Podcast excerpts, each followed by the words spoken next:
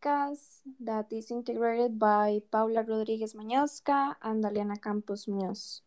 It's about some news from events, I mean, natural disaster that happen all around the world. Okay, the first new or the first uh, event is about a big flood that occurred in a town from Pennsylvania that affect eight persons. It just affect one part of the town. The people were scared and the beginning they didn't know how to control the situation. But with the help of the other people in town, they managed to rescue the bailout teams. Interviews were conducted and affected and how they feel and what they think about it.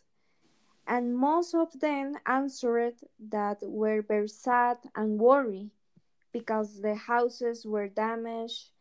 But despite this horrible event, several people near the area and companies want to help by donating groceries. So, with the time and help with this town could reestablish again.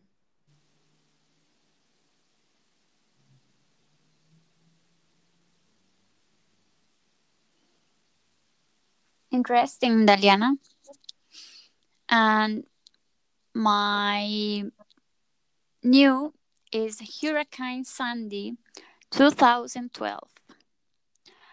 A predict category 1 storm quickly morphed into the largest hurricane on record at the time, cause, causing widespread havoc throughout the Caribbean before crashing into the United States eastern seaboard, taking large swaths of New Jersey and New York, including New York City offline.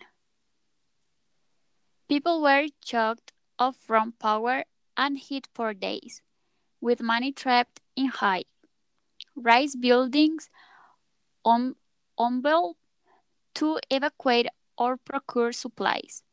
Over 100 people died in the United States alone, many from exposure or related conditions. The event challenged the sense of security felt by Americans and frenzy of media attention on simply invisible New York City, itself one of the media centers of the world. Wow, Paula, uh, hurricanes is very dangerous. That is a great news.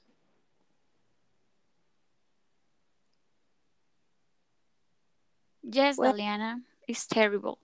Yes. Well, thank you for sharing your news. Goodbye. See you later. Thank you, Daliana. Goodbye.